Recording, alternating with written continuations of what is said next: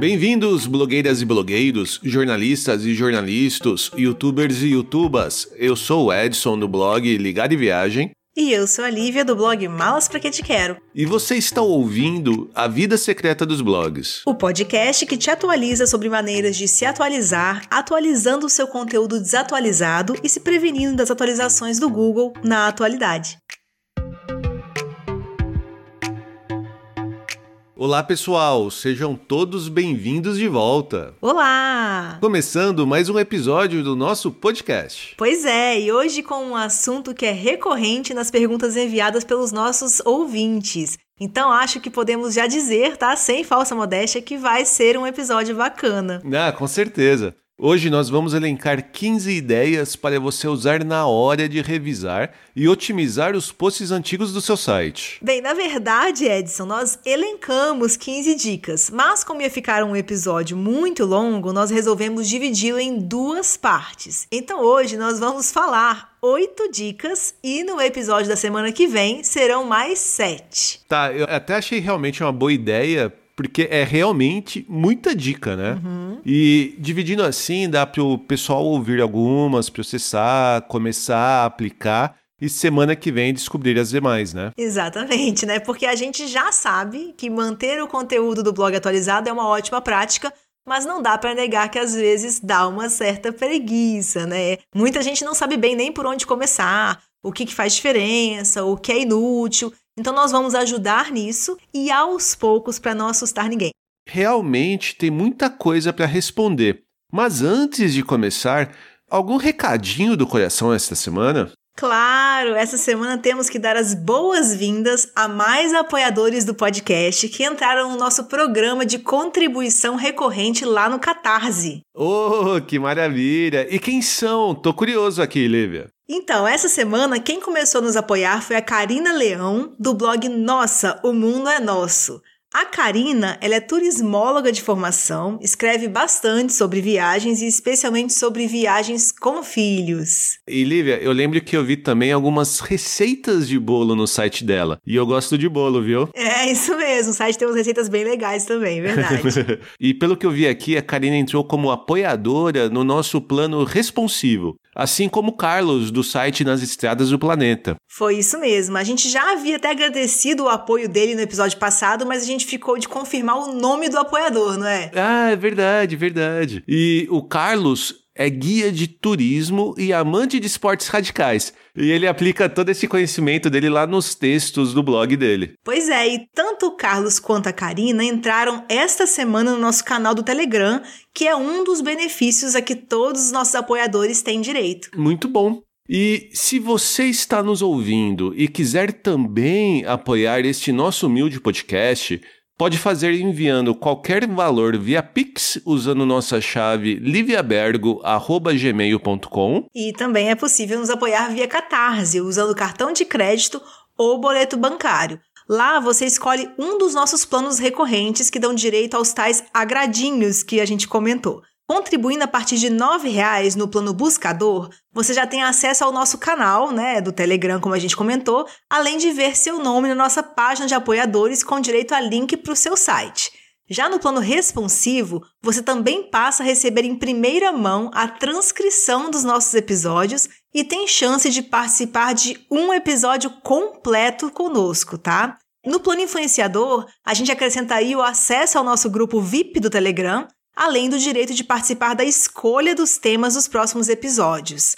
E o nosso nível mais alto de contribuição é o plano Alta Performance, onde você tem acesso a todos os benefícios que a gente já citou e ainda ganha uma videochamada comigo para responder dúvidas específicas sobre o seu site e fazer uma análise dele. É, e além da chance duplicada no sorteio que vai escolher os convidados para os nossos episódios especiais, né? Isso aí. Ah, e lembrando também que todos os apoiadores ganham ainda um beijo nosso aqui no ar além daquela maravilhosa sensação de estar apoiando um projeto bacana e ajudando o podcast a continuar existindo. Exatamente. Então, para ver mais detalhes, vocês podem acessar nosso perfil no Catarse ou o nosso Instagram. Se você gosta do podcast, se ele é útil para você, não deixe de contribuir. nós queremos muito manter ele no ar, bem como a sua frequência e qualidade. Então, por isso, eu reforço que toda contribuição será bem-vinda, seja o valor que for. Maravilha! Mas, Lívia, agora voltando para o nosso assunto principal: como revisar e reciclar conteúdo antigo. Será que antes de trazer a listinha de boas práticas que a gente separou, a gente podia só comentar quais seriam as vantagens de fazer esse tipo de ação no blog? Eu não sei se isso é claro para todo mundo. É verdade, assim, eu acho que ainda tem muito produtor de conteúdo que atualiza seus textos mais pela preocupação de ter informações uh, desatualizadas no site, né, de não tê-las lá. Mas esse não é nem o único, né, nem o maior benefício desta ação, tá? Algumas vantagens são bem práticas. Caem naquela coisa de evitar a fadiga, sabe? E eu digo isso porque é bem mais fácil e rápido você revisar ou editar um texto que já existe do que criar todo um conteúdo do zero. Então a vantagem já começa no menor volume de trabalho na hora da produção do conteúdo. Também é mais fácil encontrar a palavra-chave ideal neste caso, tá? A gente vai se aprofundar um pouco mais nisso numa das nossas dicas de hoje, mas é fato que é mais simples encontrar a melhor palavra-chave para um texto já existente publicado do que para um texto inédito. E também pensando em termos de SEO, né, nós sabemos que o Google dá certo valor ao conteúdo novo.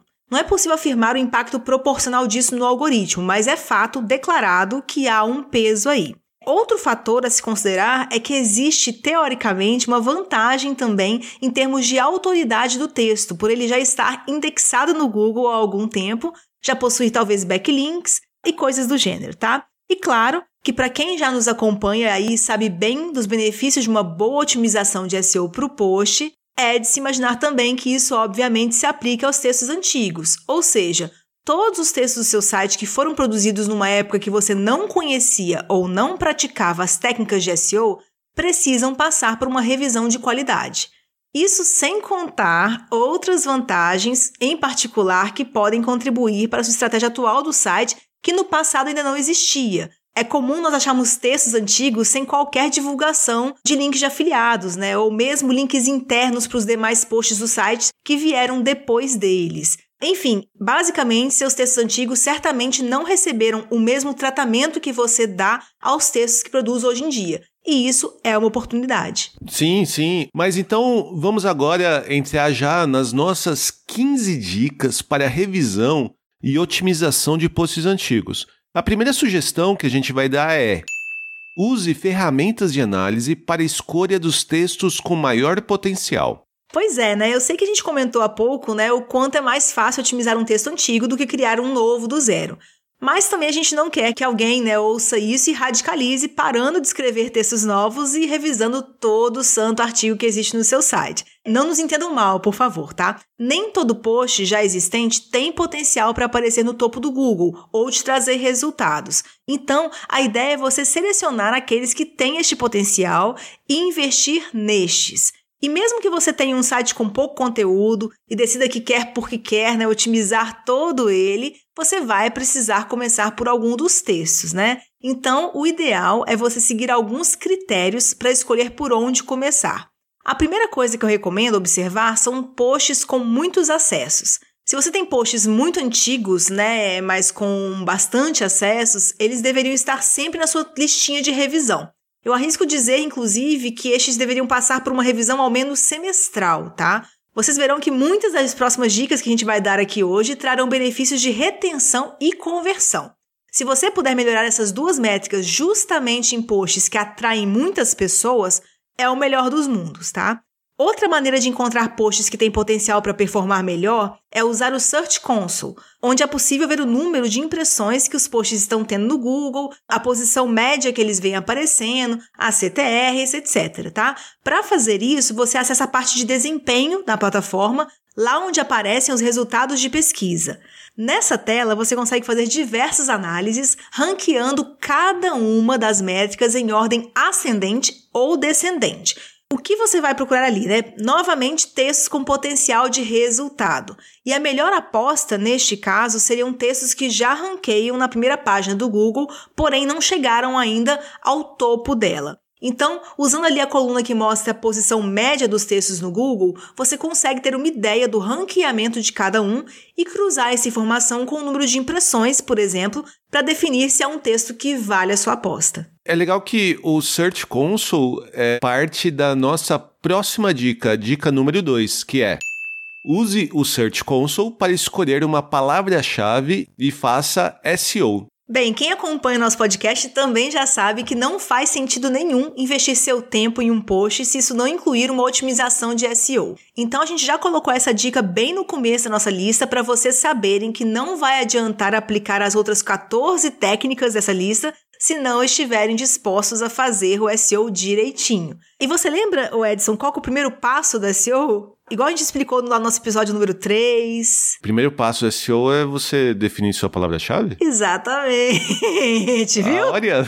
É, então, mas é só assim, é só para lembrar o pessoal mesmo que não adianta aplicar técnica nenhuma se você não tiver uma boa palavra-chave em mãos. Mas como eu adiantei um pouquinho lá no início do nosso papo, a boa notícia é que é bem mais simples achar uma palavra-chave adequada para um post já publicado, se comparado a posts inéditos.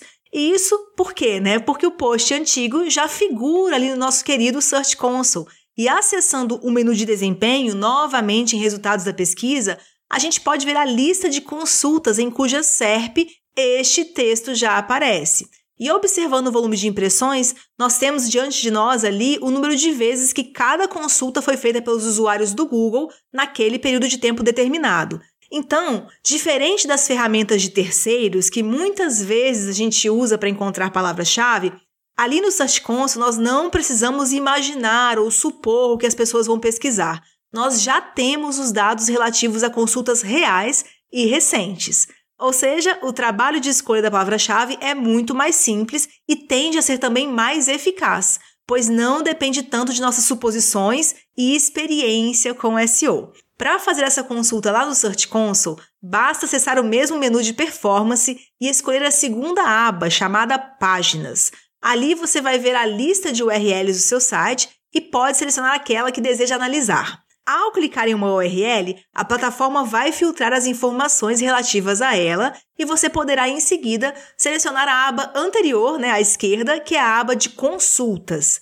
Nessa tela, você vai ver as diversas consultas que levaram usuários até o seu site e pode analisá-las de acordo com o volume de impressões, posição na SERP, taxa de conversão, etc. O mais comum é nós optarmos por uma das palavras-chave com maior volume de impressões para as quais seu texto esteja sendo exibido entre as primeiras posições. Porém, não é muito aconselhável alterar textos que já estejam na primeiríssima posição do Google, tá? Porque normalmente em time que está ganhando a gente não mexe, né? Mas se você tem textos aparecendo em segundo, terceiro, até, ah, sei lá, sexto, sétimo lugar, né, para consultas com alto volume de impressões, vale tentar otimizá-los para melhorar nessas SERPs. Mas, antes de decidir de vez qual palavra-chave você pretende perseguir, vale dar uma olhadinha na página de resultados de fato, ou seja, pesquise essa palavra-chave no Google e veja quais são os principais concorrentes, aqueles que estão no topo da pesquisa. É sempre bom avaliar se não são sites com mais autoridade ou probabilidade de estarem no topo para aquela consulta. O que pode acontecer quando se trata de um site muito grande, né? Ou especializado no assunto tratado é importante, às vezes, você falou, por exemplo, se a gente está em terceiro ou quarto lugar na primeira página do Google, às vezes, pra gente que é um blog pequeno ou médio, aquele é o nosso topo, né? Uhum. Então, às vezes, não vale muito investir tempo nisso, fazer só uma revisão mesmo para links ou conversão ou qualquer coisa desse tipo, não para realmente tentar aumentar ranking, né? Isso, e eu falo muito isso porque a gente também não quer que ninguém volte aqui depois e dê o azar de exatamente tentar otimizar alguns textos impossíveis de subir mais. A gente tem alguns limites, mas não tem nada contra as pessoas tentarem, né? Se as pessoas estão ali e querem tentar, tem esse tempo, podem fazer experimentos, cada um sabe mais do seu próprio site, né? Eu vou falar mais disso mais pra frente, mas uh, já fica o aviso de que em alguns casos é impossível realmente passar de certos concorrentes. Uma vez feita toda essa análise e escolhida a palavra-chave, a gente já sabe o que fazer, né? Certificar de que o texto responde a essa consulta, repetir a palavra-chave pelo texto afora e inseri-la naqueles pontos vitais que nós já estamos cansados de saber: título, subtítulos, alt de algumas imagens, metadescrição e etc. E já indo para a próxima dica, a gente falou bastante sobre revisão e a nossa dica número 3 é: faça uma revisão de qualidade. Mas, Lívia, o que seria isso? Tá um pouquinho abrangente demais essa dica, não? Pois é, eu acho que quando a gente fala de atualizar posts, uma das primeiras coisas que vem à cabeça é revisão. Então, todo mundo já sabia que revisaria o post, né? E aí, ok, você pode e deve sim ver se tem erros de ortografia, gramática, às vezes alguma informação desatualizada no post. Mas o ideal é ir bem mais fundo que isso. Por isso a gente está falando aqui de uma revisão de qualidade. Acho que o melhor jeito de entender isso é pensar como você escreveria este texto hoje, né? Porque muitos blogs têm textos super antigos que não eram muito pensados em termos de SEO, nem facilidade de leitura, né? Ou até características da audiência. Então, vale muito você tentar a legibilidade do post, por exemplo, né? A gente em português tem o costume de escrever orações muito longas, né? E a gente abusa do direito de usar vírgulas ali. Então, isso vai totalmente na contramão das boas práticas de usabilidade e leitura online de hoje em dia. Então, a sugestão é reduzir orações mais longas, separando mais frases com ponto final. Também os parágrafos, né, longos demais, devem ser evitados. Outra questão a se observar, que provavelmente você não observava no passado, é se há respiros no texto. Vale colocar ali imagens, links, até banner de propaganda vale para separar um pouco uma sequência longa de blocos de texto. Observe também links que podem estar quebrados, né? Imagens que podem não estar aparecendo mais. Enfim, é fazer uma faxina profunda mesmo no texto, tá? É, e ainda relacionado com essa dica 3, a gente pode ir para a dica número 4, que é aprofunde o texto e aumente o número de palavras. É, você tá certo. Eu vou até repetir para essa dica algo que eu falei na anterior, tá? Como você escreveria este texto hoje? Falando agora do volume e quantidade das informações, né? Relendo o texto, o que, que falta? O que você colocaria a mais, né? E não precisa pensar tudo sozinho, não, tá? Você vai na SERP lá do Google, para a palavra-chave que você está usando, e observa os textos dos seus concorrentes. Quais tópicos e informações eles trazem e que o seu texto pode estar carente? Qual o formato dos textos mais bem colocados? Às vezes, para competir com posts de lista, você precisa fazer o seu neste formato também. Importante também olhar o tamanho dos artigos concorrentes. Eu já comentei aqui mais de uma vez em episódios anteriores que o Google não exige nenhum tamanho mínimo de post, ao contrário do que muita gente acredita. Porém, o algoritmo leva sim em consideração o tempo que o usuário permanece no seu site. Então, um texto mais longo ajuda a mantê-lo ali. E um texto mais longo do que seus concorrentes ajuda a indicar para o Google que o usuário permaneceu mais tempo no seu site e provavelmente você responde melhor à pergunta dele. É, e até relacionado com essa revisão de texto e aprofundamento do texto, a gente entra na dica número 5, que é refaça a introdução do texto. Isso, essa é uma técnica, inclusive, que eu acredito muito e tento passar para todos os meus alunos, tá? Eu tô falando aqui da importância da introdução de um texto para convencer o leitor a ficar ali até o final, ou não, né? Eu acho que a introdução é uma parte muito negligenciada mesmo por produtores de conteúdos até experientes, mas ela é a única porção do texto que quase 100% da sua audiência vai ler. E é o natural, né? As pessoas leem um ou dois parágrafos ali para entender se o post trata daquilo que elas estão procurando. Então, esta porção precisa ser uma das mais vendedoras, vamos dizer assim, né, do seu artigo. E quem tem blog mais antigo aí pode até fazer o teste. Eu vou adivinhar aqui que você vai ter uns posts no seu blog e a introdução é super pessoal, tá? Tipo, uh, nós resolvemos fazer essa viagem porque era o sonho do meu filho, né? Eu comecei a planejar tudo em seis meses porque eu sou ansiosa. Enfim, é um tipo de introdução que diz o que para o leitor, né? Ela fala de você, ela não fala do assunto. Além de não dar certeza para o leitor do que o texto vai entregar, né? E ainda dá indícios para o visitante também de que você talvez demore a chegar no assunto de fato. E mesmo quando não se trata de uma introdução assim pessoal, Muita gente faz o texto em ordem linear e já entra direto no assunto, esquecendo que a introdução deveria ser um apanhado do que vai vir por aí, né? Então, o que, que você recomendaria que estivesse nessa introdução ideal? Bem, a minha recomendação é que ela inclua pelo menos três coisas, tá? Primeiro, a palavra-chave, que vai meio que confirmar para o Google e para o usuário que a consulta dele estará ali. Em segundo lugar, né, a promessa de que a dúvida do leitor vai ser solucionada ali naquele texto. Tem que confiar que ele vai achar o que ele quer. Então pode prometer mesmo, né, que aquilo tem solução. E por fim, um pequeno resumo dos ângulos que o texto vai tratar. Então, por exemplo, num post sobre uh, como preparar um jantar romântico, Vale deixar claro já na introdução que o texto vai incluir receitas,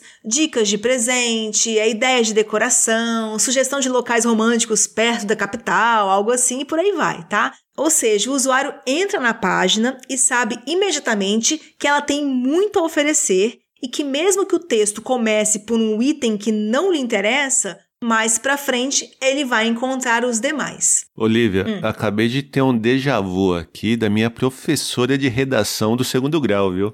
Mas você sabe, eu vou até te falar, na introdução, mesmo que as pessoas saibam que tem que introduzir o assunto, elas fazem essa coisa linear, como eu falei, né? Elas começam a falar, era uma vez na minha vida, quando era mais nova, tinha um sonho e por aí vai. E nisso aí é como se fosse uma historinha meio literária. Só que a pessoa que está procurando né, dentro do ônibus um texto hoje no celular, ela vai entrar ali e vai querer rapidamente saber é aqui que tá o que eu tô procurando? Eu vou chegar, né, no, no meu resultado final se eu ler esse texto até o final? Então não dá para ser essa coisa literária, linear. A gente precisa já introduzir logo. E aí vai mais para um tipo de texto que também que é um pouco mais informativo, né, um texto um pouco mais descritivo sobre um certo assunto e não sobre a sua vida. Seria isso. Mas olha, uma dica que a minha professora de segundo grau nunca daria, até porque naquela época só existia telefone fixo, é a próxima que a gente vai dar, que é a dica número Número 6. Repense todo o post para o mobile. Pois é, não, e nessa aqui, Edson, acho que eu nem preciso me alongar, porque a gente mesmo vive falando disso. A gente já teve até um episódio inteiro, né, sobre a importância da adaptação ao mobile, que é o episódio número 9, e acho que não surpreende ninguém, além dessa professora antiga, né, mas ninguém hoje em dia se surpreende se a gente disser que é importante, né? Porque é assim que se acessa, né? É assim que os usuários hoje acessam a maioria dos, dos sites, né? Porém, este costuma ser um dos problemas mais frequentes nos posts antigos dos sites, né? Afinal, eles foram provavelmente escritos numa época em que se falava pouco ou nada sobre dispositivos móveis, como você bem entendeu aí. Então, apenas para recuperar aqui os principais pontos da lista que a gente deu no episódio 9, é importante ver se o texto está abrindo corretamente no celular, se não há elementos que não funcionam no mobile, se não existem parágrafos extremamente longos, como eu comentei, se há respiros visuais, se a fonte não está muito pequena, se os botões estão clicáveis, ou seja, abra o post no seu smartphone para reavaliar a experiência do usuário do mobile. E agora a gente vai para uma próxima dica que ela também vai se basear em coisas novas que a gente provavelmente escreveu no nosso blog, que é a dica número 7. Invista em links internos neste post. É, isso é uma coisa também que 99% dos posts antigos de blog carece, né? Não tem jeito. Seja porque você na época não sabia da importância da linkagem interna, seja porque o site antes tinha poucos textos para onde linkar, que é meio que você comentou, né? Mas o fato é que revisar post antigo é meio sinônimo de precisar colocar muito link interno. Uma boa ideia que eu posso dar aqui é até começar a sua otimização pelos posts que mais têm defasagem de links internos, e costuma ser fácil descobrir isso via Analytics, tá? Se você entrar no menu Comportamento, em seguida em Conteúdo do site e depois Páginas de saída, você vai ver uma lista que mostra o índice de saída de cada página do seu site. Clicando no título da coluna Percentual de saída, você vai conseguir ranqueá-la em ordem crescente ou decrescente. E daí fica mais fácil de perceber aquelas URLs que têm um índice baixíssimo de permanência. Não uma regra sem exceções, tá? Mas eu diria que mais de 80% das páginas que aparecem ali no topo do ranking de maiores taxas de saída carecem e muito de links internos. E esta relação é clara, tá? Se você não tem links internos no seu post, você não está estimulando as pessoas a continuarem navegando pelo seu site. E a tendência é elas então verem o conteúdo daquele post e irem embora. E eu vou até acrescentar uma coisa aqui, que é também fique atento se os posts antigos não têm muitos links externos. Também é uma coisa que a gente não se preocupava tanto no passado, mas que é um ralo de saída dos sites imenso e é uma coisa que eu encontro demais em sites de clientes, então fica de olho também. Não basta só olhar de pôr bastante link interno, mas também não abra milhares de portas para o usuário sair reduz o número de links externos, você pode ter, mas reduza, põe mais para o final do texto, enfim, tenta manter o usuário no seu site e no seu post, tá? Tá, entendi. Mas nesse caso aí, você está falando só de links dentro do post ou também conta aqueles links que ficam como sugestão na barra lateral, ou mesmo aqueles relacionados, de posts relacionados, que muita gente insere no fim do texto via plugin. Esses links também valem?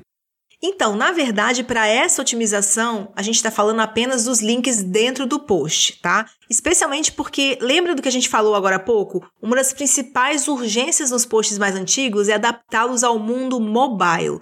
E no mobile não tem barra lateral para estimular o usuário a clicar em nada. O menu está reduzido, né? Num cantinho, muitas vezes aquele menu que a gente chama de menu hambúrguer, bem no cantinho lá, que não tem palavra nenhuma. Os links relacionados que você comentou lá ficam no final do post e no celular, ele fica bem mais longe da vista, né? A gente tem que rolar, rolar, rolar, rolar, uma tela estreita e vertical até o fim do texto, enfim, é muita rolagem. Então, realmente, a gente está falando aqui de adaptar para o nosso universo atual, né? E os links dentro do post, eles aparecem em todos os seus formatos de tela, o que não acontece com os demais recursos que você comentou. Entendi. Mas então podemos seguir para a nossa próxima dica, que é Coloque em outros posts links que levem para este post. Pois é, essa dica pode parecer anterior, mas aqui nós estamos falando de uma ação dentro do post, ou seja, on page, né? Esta é uma ação para ser feita em outros posts e que pode gerar tráfego para este post seu que você está revitalizando. Além de ser uma boa maneira também de torná-lo mais fácil de ser descoberto e entendido pelos mecanismos de buscas. Como assim? Você pode explicar melhor por que isso ajuda o post a ser entendido e descoberto? Claro, é, como a gente já comentou em outras oportunidades, o Google mantém os seus bots ou aranhas, né, permanentemente em movimento pela internet. Eles se movimentam exatamente através de links que indicam caminhos de uma página para outra e para outra e por aí vai. Dessa forma, de tempos em tempos, o seu site ele é visitado por esses crawlers, né? O que consolida ou estimula a indexação dos seus posts.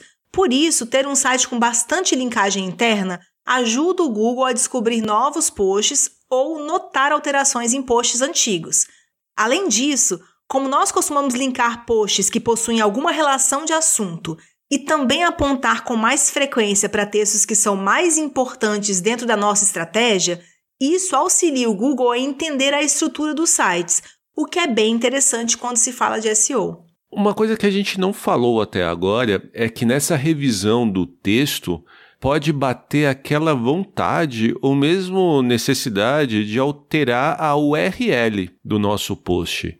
A gente deve alterar a URL e se a gente alterar a URL além de usar um redirecionador, vale a pena revisar essa URL nesses links de outros posts? Ah, sim, vamos lá. É, na verdade, são duas perguntas diferentes, né? Mas assim, Sobre mudar o URL, você pode. Eu até acho que se você tem uma experiência de SEO, se você já está se avançando no SEO, você até deve mudar o URL. Por que eu falo de quem está experiente? Porque no início você vai errar algumas vezes, você vai escolher a palavra-chave errada de vez em quando, e não é legal você mudar uma URL de um post várias vezes. Então você faz uma mudança, altera a URL, dá, sei lá, dois meses, vê que não melhorou, ou piorou, ou que não deu certo, vai mudar de novo. Isso eu não aconselho. Então, é ser bem conservador no sentido de que quando você for mudar uma URL, tenha certeza, né, da palavra-chave que você vai usar, tenha certeza que você não vai mudar com muita frequência. E digo isso também para também lembrar que não é uma coisa mais tão crucial a mudança de URL. Ela é um dos itenzinhos que a gente cita ali como importantes em SEO, mas o percentual de que isso impacta, se você fez todo o resto que a gente já ensinou e que está falando hoje aqui, é um percentual muito pequeno. Então não compensa o risco para quem ainda não está acostumado ou não sabe se mudou com a palavra-chave que vai ficar para sempre no post, né? Então pode mudar, até deve, mas não é tão vital e nem eu aconselho que faça com frequência. Então essa é uma resposta. A segunda coisa é sobre ao mudar o que fazer, né? Redirecionar, por exemplo. Então tem que redirecionar sim, mas uma vez redirecionado, o seu site todo vai se comportar corretamente com isso. E eu tô falando assim porque você perguntou sobre os links em outros posts, né? Uma vez feito o redirecionamento lá no seu plugin, isso não vai interferir em nada, não tem que mudar os outros posts nem nada. Eu não posso mentir que quando a gente né, sabe mexer um pouquinho mais em programação, a gente consegue mexer nos arquivos do site, a gente costuma, inclusive, alterar esses links antigos no, na, no banco de dados, sim, dos sites, tá? Não vou fingir que a gente não faz para ficar com menos redirecionamento, para ficar mais limpo e tudo mais. Mas, assim, é uma coisa que faz pouca diferença para um blogueiro comum, para um site comum. Use um plugin de redirecionamento e o seu site está ok. Não abuse de mudar muito das URLs, porque isso não vai causar diversos redirecionamentos no mesmo texto, tá? Olha você aí incentivando os nossos ouvintes a fazerem query de update no banco de dados do WordPress. não façam isso em casa, não façam sem backup, não façam sem assistência de um adulto. Muito bom. Ah, e eu tô adorando as dicas, viu? Mas como nós já avisamos no início do nosso bate-papo, as próximas sete dicas vão estar no próximo episódio da semana que vem. É verdade, semana que vem nós traremos a parte 2 dessa listinha. Coloquem aí no calendário para não perder. Legal. Mas Lívia, será que a gente pode soltar algum spoiler do que vem por aí nessa parte 2? um spoiler da nossa sequel, né? então, é, eu posso já adiantar sim que nós vamos falar sobre mais algumas alterações importantes a serem feitas no post, também reindexação no Google e até do pós-otimização, tá? Maravilha! Então já sabem, pessoal, não dá para perder.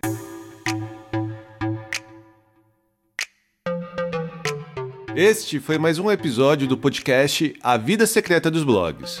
E como sempre, nós vamos deixar na página deste episódio no nosso site alguns links úteis que foram citados ou podem te ajudar a aplicar as dicas que demos nesta conversa de hoje. Então, acessem a vida secreta dos blogs.com.br para encontrar todas estas informações. E para participar do nosso papo com dúvidas e sugestões de outros assuntos, basta mandar mensagem para gente através do Twitter, Instagram, Facebook ou nosso e-mail pergunte arroba avidasecretadosblogs.com.br. E não deixe de compartilhar este episódio com outros blogueiros ou donos de site para manter o podcast existindo, nós precisamos que vocês nos ajudem nesta divulgação. E sem esquecer que também é possível contribuir enviando um dinheirinho via Pix ou via Catarse. Não deixem de olhar os detalhes no nosso Instagram ou no nosso perfil do Catarse, ok? Os links estão também no post desse episódio no nosso site. Então é isso. Nós esperamos vocês aqui de novo na semana que vem com as sete dicas finais dessa nossa lista. Encontro marcado, hein, gente? um abraço, pessoal. Beijo!